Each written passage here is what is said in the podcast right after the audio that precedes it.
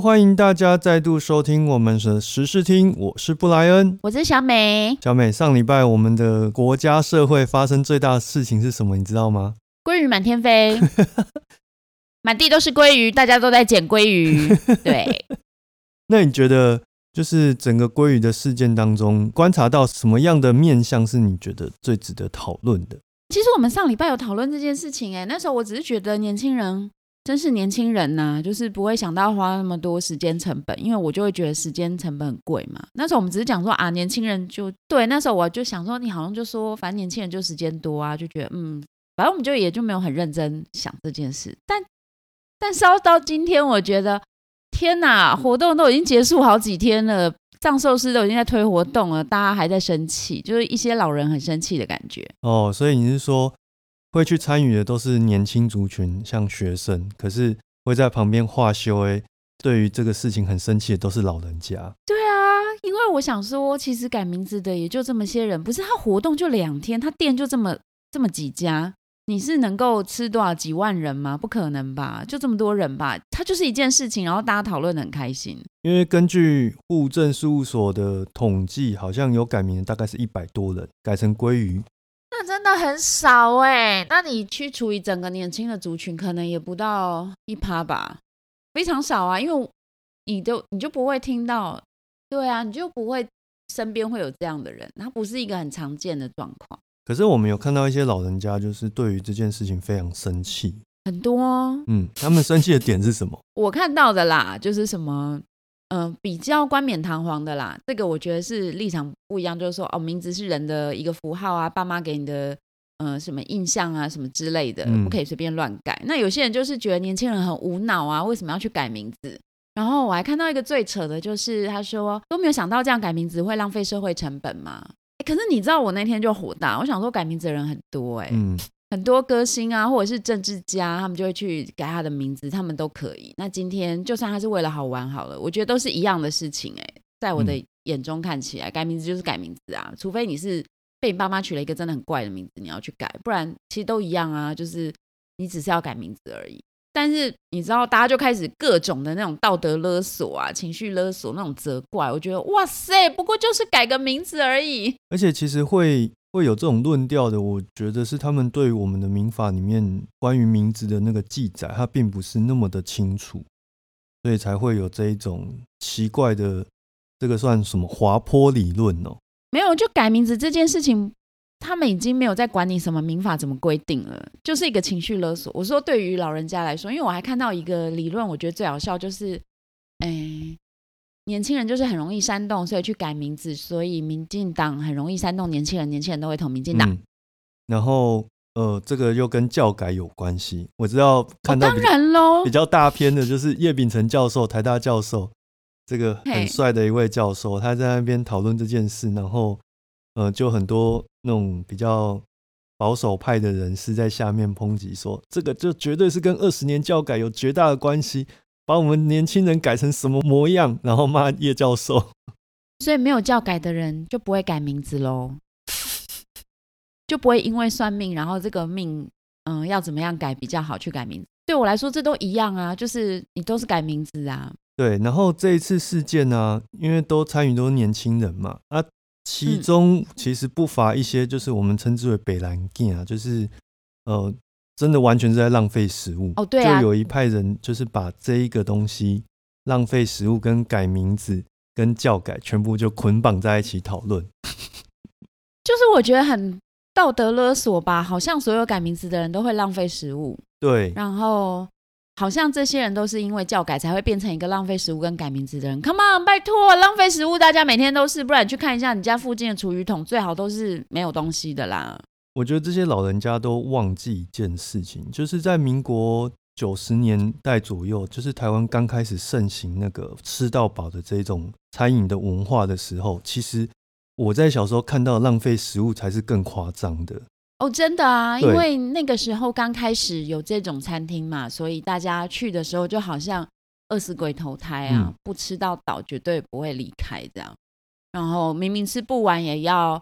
嗯，什么挑高价的拿等等的，我记得我小时候去吃的时候也是印象蛮深刻。嗯，看到大家就是好像一整天都不吃饭，为了来吃这一顿。那其实我们并不是要比说谁比较浪费食物，而是说其实这样的一个文化，它都是该被予以谴责的。只是这个其实并不是跟教改或是改名字或什么归于有特别直接的关系，它是本来我觉得浪费食物啊，这个就是浪费食物这种，其实就是他们各自的家教啊，就这样子啊。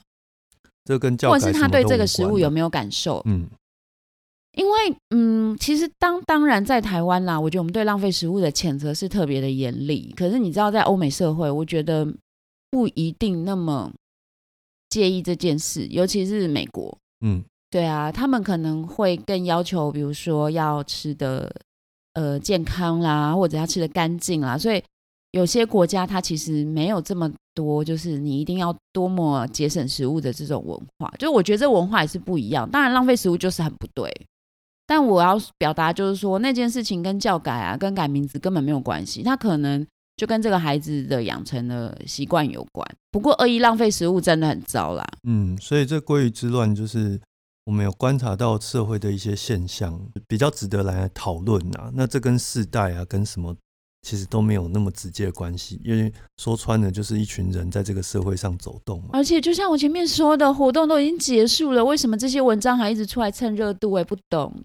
哎，我们也在蹭热度，可我就觉得，哎，人家结束了之后，就各式各样的老意见领袖就开始各种的批判。哎，听说李莱西莱西哥也有的哦，他好像是以这个讲说名字是父母给的这种道德框架把它架上去。哦，可是我觉得这还有一点呢，就是对于我们来说，或者是年纪更大一点的人来说啊，吃那一顿没有多少钱，或者说就算吃四顿好了，加起来没有多少钱。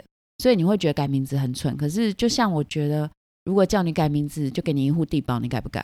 嗯，或者是你改名字就给你一个逃租影院，对啊，或者是改名字就一台特斯拉。我跟你讲，不但马上改，而且才不会隔天改回来，搞不好一辈子都留着那个名字。大家都抢着改，所以大家都愿意卖自己的名字，只是价格高低而已啊。别人只是因为他是寿司郎。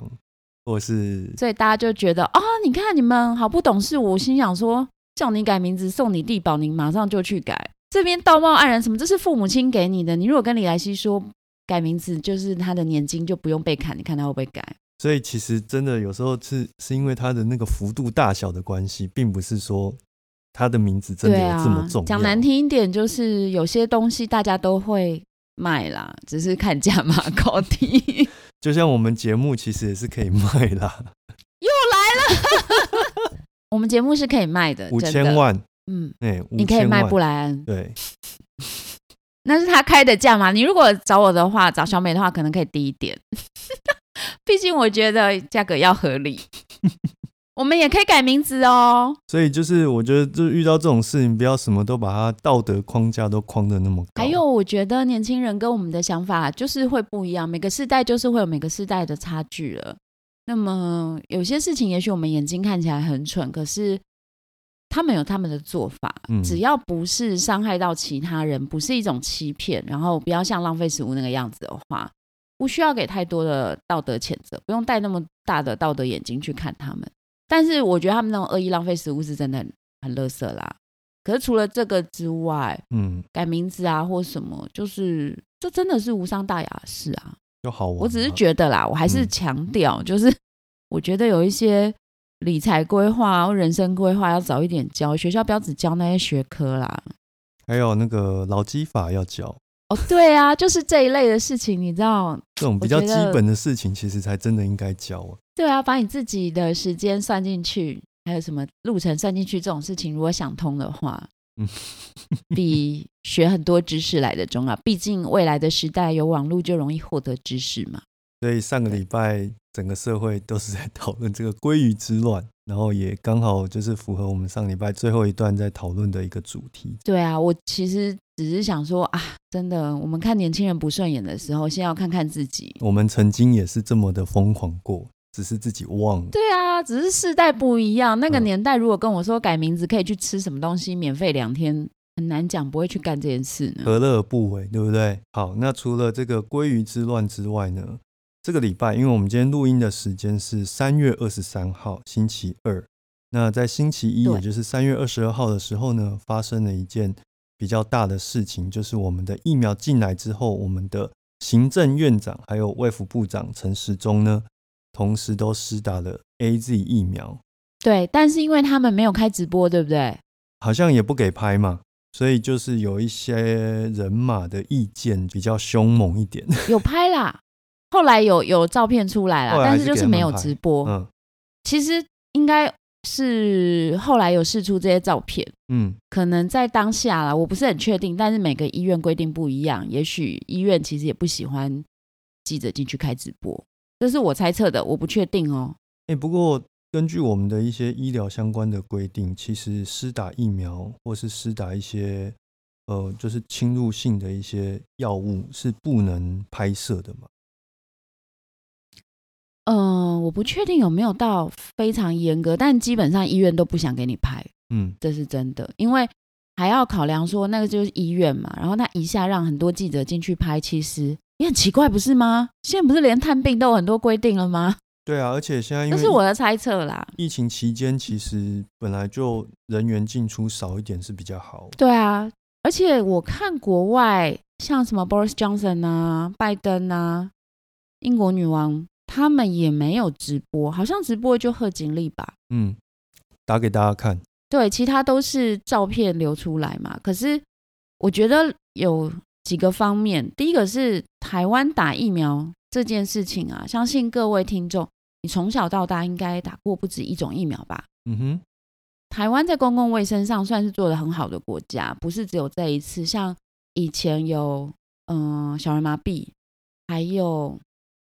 嗯，天花天花其实也是靠疫苗终结的哦，还有 B 型肝炎，就比较台湾比较特殊的话，就是 B 型肝炎跟小儿麻痹，我们几乎因为疫苗接种的关系，这两种病已经把它的发病率降得非常非常非常非常非常低了。所以我意思是说，台湾本来大家就乐意打疫苗，对吧？大家小时候都打，你妈也不会讲不要打。然后现在长大了以后，对去年在打那个流感也是抢着打。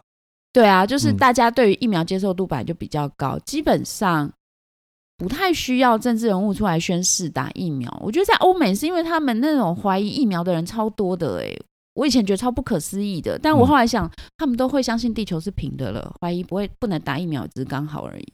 哎，其实说起来，这个卫教的观念，我们反而比他们还来得更普及，而且甚至于更先进哦。对，就是打疫苗啊、洗手这种，你觉得简直是。幼稚园就爱教的事情，所以他们要一直 push 他们的人出来打疫苗啊，因为他们会怀疑疫苗，这是一点。第二点是，那个欧美国家其实病例真的很多嘛，他们真的很需要疫苗来，就是降低他们发病的这个状况。可是反观台湾，我们拿到多少剂疫苗啊？这次好像第一批是什么十万剂吧？是不是？拜托，你还要 push 大家出来打哦。大家如果真的都出来打，那还得了？根本就不够打了吧？是啊，我看到什么大家意意愿低落，我想说，那可以让我们打吗？我的意思是说，其实你看，除以全台湾的人数才零点几趴，是不是？就非常非常低啊！你根本一般人是打不到的啊！到底是在 push 什么？而且，但我想也不是要 push 啦。客观条件来说，其实。台湾真的没有那么急迫着要全民都要打到疫苗。对啊，这个我们以前讲过嘛。其实疫苗一定会让我们拿到的，只是我们可能晚几个月。可是国外的发病率还没有降到很低。其实你现在打了疫苗也没有太大的用处，不是说不要打，而是不要那么急。嗯，这是我自己的观感呐。然后呢，这两个政务官是因为。有很多人在那边吵那个 A Z 疫苗很危险，对吧？哦，他要示范打给大家看。哦，这件事我就是觉得不好说。怎么说呢？其实我这边解释一下，大家知道 A Z 疫苗在欧洲它大概有三十几例的血栓，可是 A Z 它光是在欧洲还是全球忘了，它是最近才通过美国的啦，所以应该是欧洲。它在欧洲打了一千五百万剂。所以你知道吗？抓三十例来讨论。对，当然每一条命都很重要，这个我绝对相信。可是你们知道，疫疫苗本来就有它一个不良反应的几率。那就我所知，它的血栓几率是比所谓的呃不良反应的这个标准低很多的。然后再来啦，我觉得大家也知道嘛，就是那个其实新冠疫苗是去年才研发出来的，本来现在全世界都在进行一个比较大型的人体试验，对吧？哎，我们上一次吃饭的时候好像讲到说，像这样子大规模的打疫苗，其实人类史上并没有发生过。对啊，我自己从来没听过同时间，然后就是就这种窝外在这样打同一种疫苗，我是没有听过啊。但但有可能，你知道，我们才疏学浅，如果有那个听众觉得。我们讲错了，欢迎指正我们。但是我自己真的没有遇过啊，是也可以来打我们脸呐，我们是很 OK 的。对啊，可是本来你知道也没有全世界都在流行同一种病，嗯，很难呐。反正总而言之，每次在吵的就是那一群人嘛，你也知道。哎，对呀，而且你知道还有吵那个什么要快要过期这件事情，你知道？你说那个就是我们拿到的是集齐品，对，拿到是。然后我那天就想说，不对啊。全世界的疫苗一定都是去年下半年才做出来，对吧？这其实是一个很 common sense 常理吧？全世界疫苗不可能提前在去年三月、二月就做了吧？那时候才有疫情哎，所以如果那个时候就有疫苗的话，事情也不会发展成这样，是不是？所以其实所有的疫苗我们都可以 suppose 它的效期不会差太多，对吧？因为全世界都从同样时间在制造的，那为什么会有集齐品？其实就是疫苗刚研发的时候。它的 data 不够多，所以保存期限会很短。但是它随着它资料越来越多，它会一直展延这个效期。然后，但是就有新人，有新人，sorry，有新人就会来操作说这是集齐品，我买到烂东西。我想说，哦，你才集齐，你全家都要过期了，你脑子要过期了吧？对我蛮激动的，因为我那天就想说，这是一个尝试，大家真的不要紧张，所有的新冠疫苗。不管哪一个国家，都是去年下半年十月之后才做出来的，大家的效期都差不多，好吗？对，然后呢，因为都是同一批人在吵嘛，所以我今天在网络上就有看到那个台湾激进党，他就做了一张梗图，他就他有把它归纳出来，对，他就整理了从这个所谓的武汉肺炎，就是 COVID nineteen 疫情爆发以来。这个某一部分人士一直对陈时中要求的，他最早是说陈时中呢应赶快开放中国人来台，接下来呢又要吵陈时中快点普筛。对对，普筛这个字哇，已经大概半年没出现了吧？哦，对啊，嗯，你不讲我都快忘这两个字呢。然后接下来呢就开始在讲说陈时中休想拿到疫苗，还记得吗？当然记得。然后又来吵说陈时中应考虑中国疫苗，这好像是前一两个月的事情。对。然后之前有一点小爆发的时候，又说陈时中应封院不逃。对啊。然后，然后又说陈时中不准说武汉肺炎。对。然后最后又吵说陈时中不敢打疫苗。那时候在讲说那个疫苗有一些副作用的时候。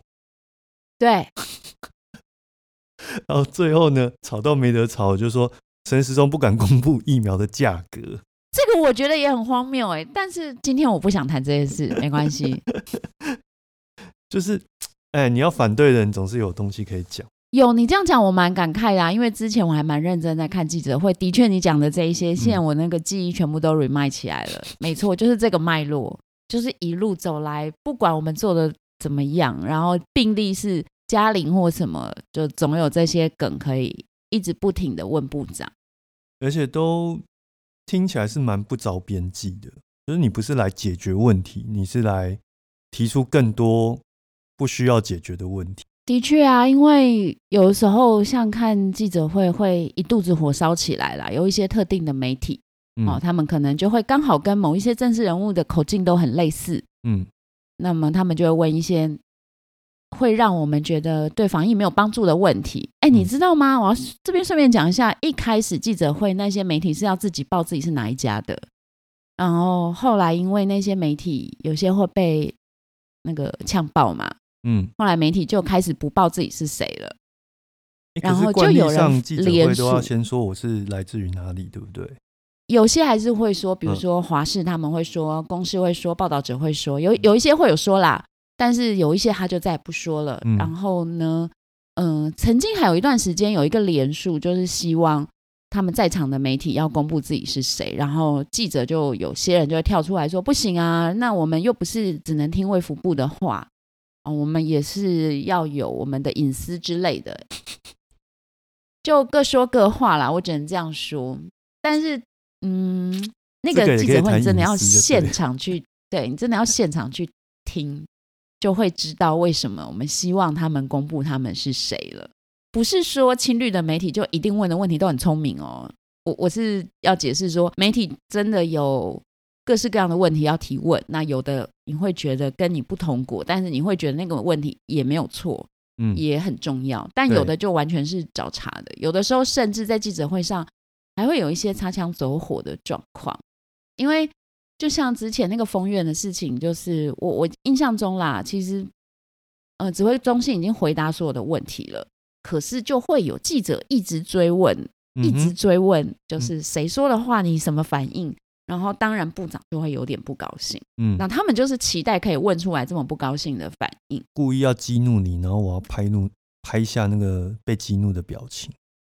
有一点，或者是说希望可以让他讲出很严厉的话。但是我必须要说，我觉得陈世忠真的蛮厉害的啦，跟就是现在指挥中心，他们很不太容易有任何的情绪，所以。所以就会一直拖那个记者会，知道吗？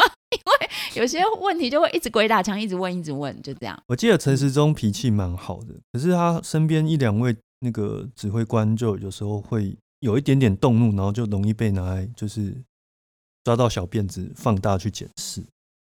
对啊，但是我追记者会最认真的时候，我有发现就是。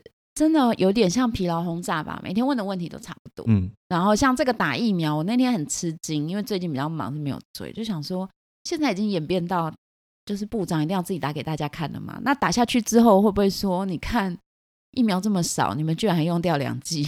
就是怎么讲都有话讲。就像昨天说不直播，你就是打假的。我想说，那直播其实也可以造假，你知道吗？你不相信，怎么样都是假的。我如果要造假，我干嘛拍照啊？我直播就好了。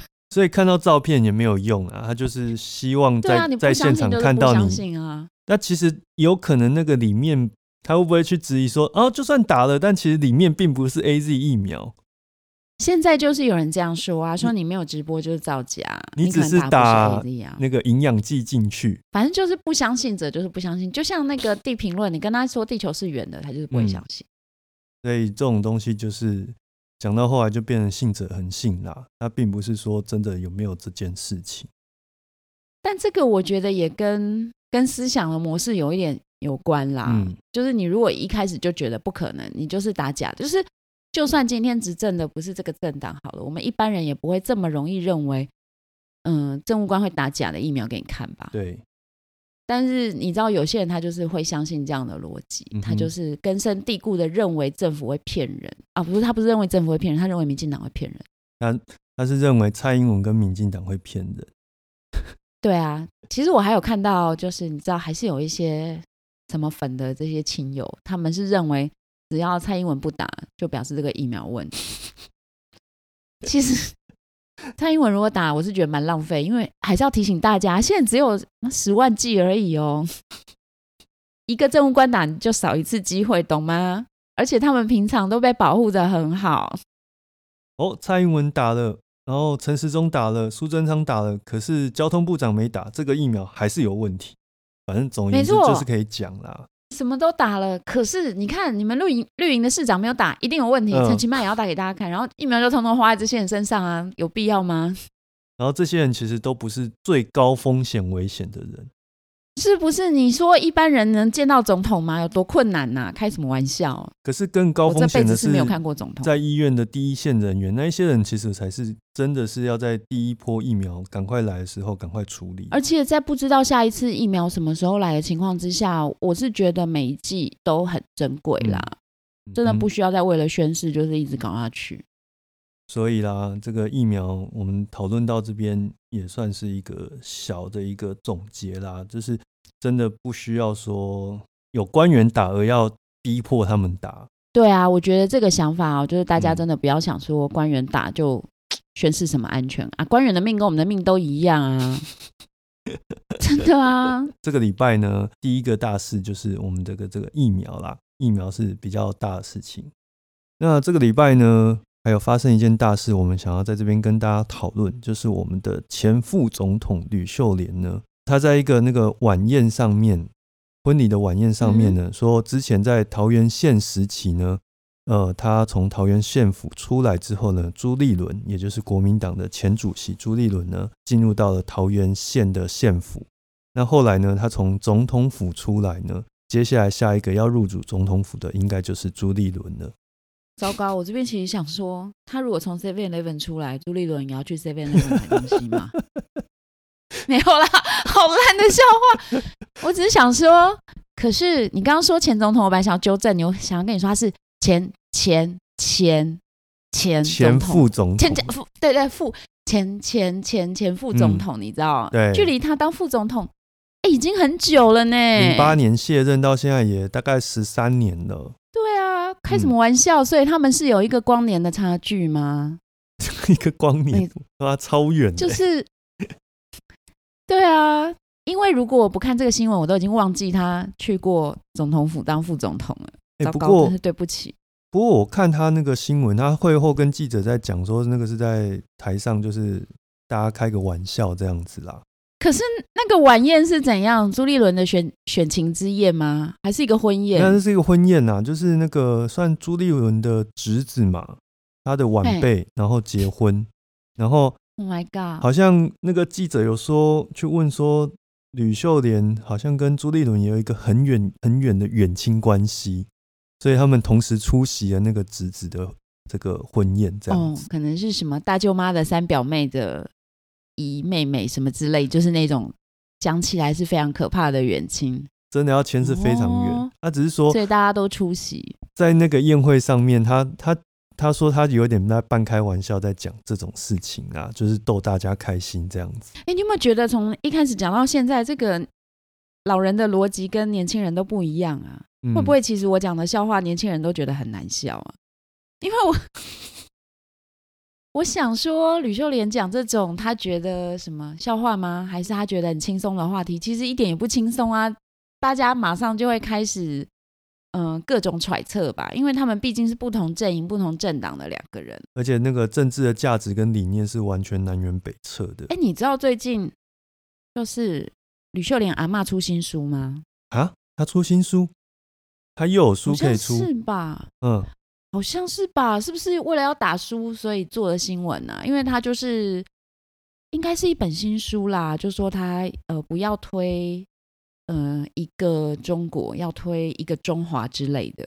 哦，他只是提出一个新的框架，就是让两岸的政府可以去思考，说或许过去这样子一个对立的方式是对人民都不好的。那我们提出一个新的思维的框架。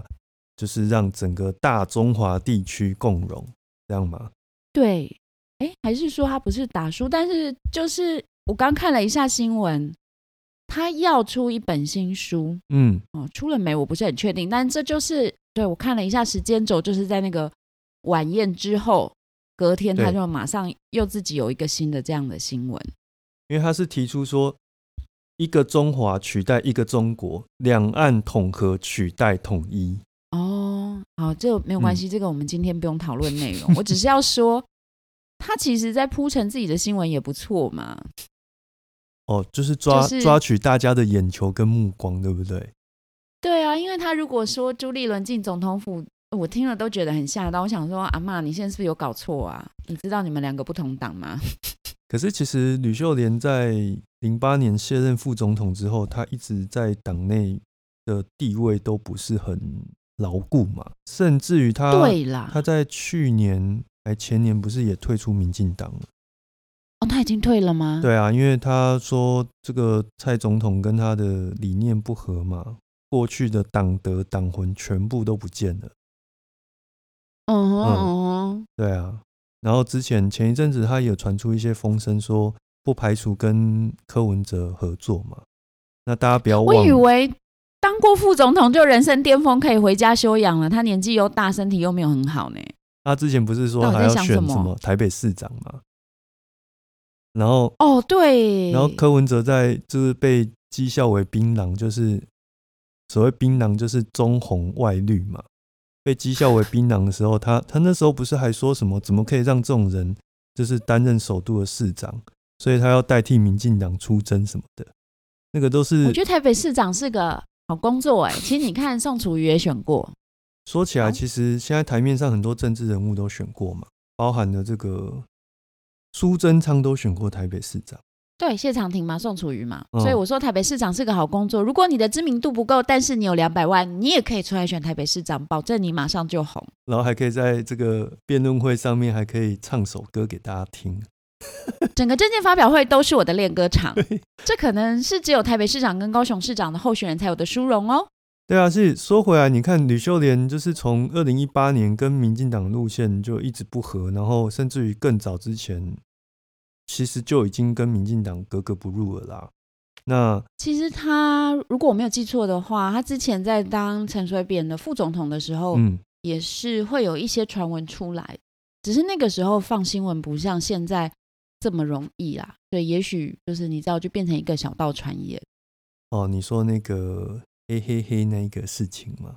对啊，这一类的事情，就是他们他们刚选上的时候，民进党刚选上，其实也是蛮乱的，然后就有一个。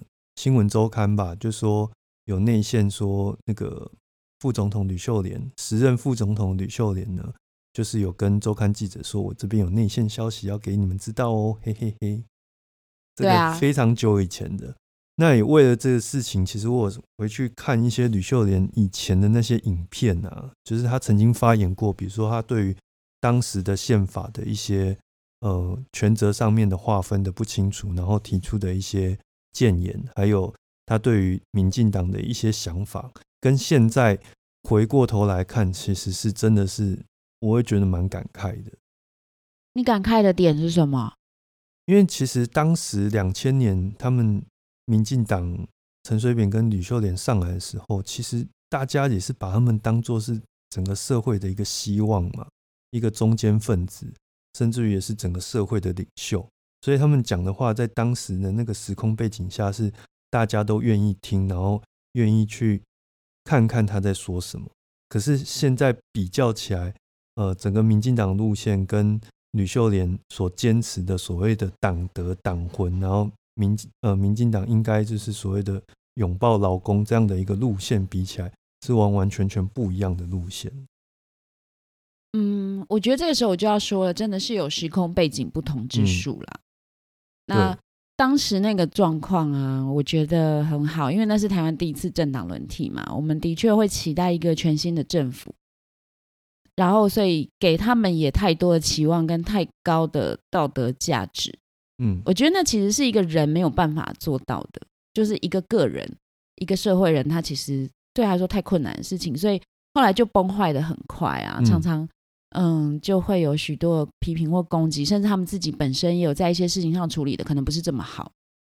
我觉得其实这是一个历史工业、社会工业，因为我们把人放太高了，我们把人的道德啊，对这些事情放太高，其实是不可能的。而且台湾的选举常常会觉得说，如果我选出了谁上来，整个社会好像就会因为他，然后航向一个伟大的航道，然后从此一帆风顺。事实上是，对啊。每一个小环节都要由每一个人下去把它组成起来，让这个社会去运转，而不是我们真的是靠某一个 super star 把它放在最大的位置，然后它就有一个法力让整个社会非常的和谐，这是不太可能的。我们期待选出一个那个啦妈祖或耶稣啦，但其实 现实生活不可能。这就跟有些人喜欢换男朋友、换女朋友，然后每一次就交往个。没多久就跟你说，我跟他不合，然后我现在遇到我真命天子了。那三个月就遇遇一次真命天子的人，你知道吗？就是就是有这种人。那其实台湾有时候我们在选举上就是会觉得没关系，我上一次选错了，我这次一定会选对啊，都一样啊，因为社会就是我们大家组成的。对啊，那你生活当中有的人就是到处去占路路霸这种事情，跟这个你生活的小细节，对不对？这种事情跟你选谁出来当总统是完全是两回事的嘛？真的，而且我们要知道，如果总统的权力大到他一上任就可以改变各式各样的事情，你不觉得很可怕吗？那国家就不需要体制啦，我们就专制独裁的国家就可以啦。对啊，这其实是很可怕的事情哎，各位朋友，我们要知道，我们选的是总统，但就是他背后是政府，政府是一个很大的结构，不可能期待一个人改变很多事。哎，其实你知道，回到。我们今天讲上一个讲打疫苗就是这样啊，我就是我说的啊，阿卫福部长打了没事，所以怎样就金光护体，大家都没事嘛？那也只是他的不良反应几率啊，就是在对，就是会有一个几率。然后就算退一万步说他打了以后怎样，所以大家都会怎样，也不是吧？为什么我们要把自己的期待或什么都放在人的个别行为上？我觉得很可怕耶。嗯，那这样国家就真的不需要体制了。对啊，其实就是刚刚那个布莱恩讲的，社会就是我们大家一起组成的。如果你平常就常常会违规停车，或者是干一些就是鸡鸣狗盗的小事，你觉得没有关系。其实我们大家都做一点点小坏事，社会就会坏掉哦。但是我们只要做一点点好事，社会也许就会往比较好的方向走。好，那聊回这个吕秀莲，真的其实 蛮感慨的啦。就时空背景不同啊，而且当初其实民进党也没有想到自己会这么快执政。我觉得那个时候虽然我很兴奋，可是也可以看出来，当时他们是没有办法这么快去接国家这么大的机构，嗯，这么大的体制啊。这样说，那他的学习成本就是全民在承担了。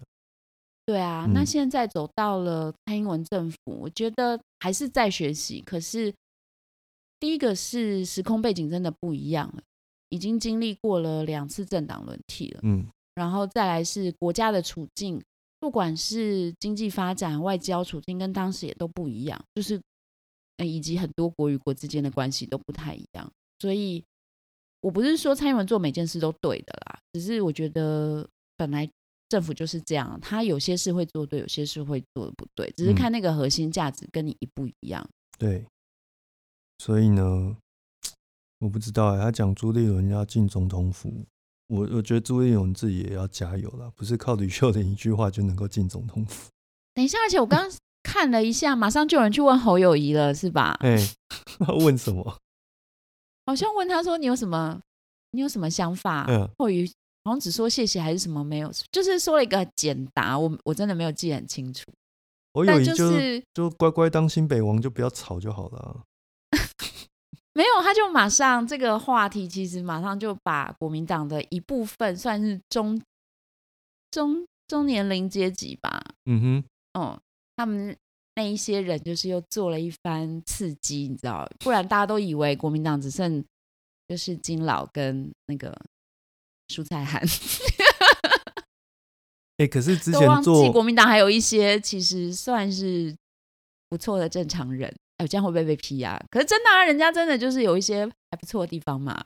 哎，可是上一次做那个民调啊，朱立伦的支持度还比连胜文还低一点呢。啊，真的假的？就是要选党主席。他是针对谁做民调？国民党党员吗？这个细部我没有去看，因为就是新闻的画面哦。那基本上没关系啦，前五名意见不同。前五名里面，朱立文就是包办第五名，九趴多的民调，嗯。有点，我只能说，大家的意见真的是不一样呢。不过我觉得吕秀莲或许也是看中了这一点，就是随便乱讲话也没差啦。对啊，其实你把总统府套成别的场合，就我说的嘛，也是蛮合适的啦。或者是说啊，我们的车子今天就一前一后，我先进来，然后他就进来了，什么鬼东西啦？老人的幽默总是比较难懂。好了，那我们这个礼拜呢，就精选这三则这个跟社会议题比较相关的新闻呢，跟大家分享。希望大家会喜欢哦。如果你们有什么觉得我们漏掉或讲错的地方，也欢迎在我们的那个下方留言。对，First Story 或者是 Apple Podcast 都可以留言给我们哦。那我们的实时听这礼拜就到这边结束，拜拜，拜拜。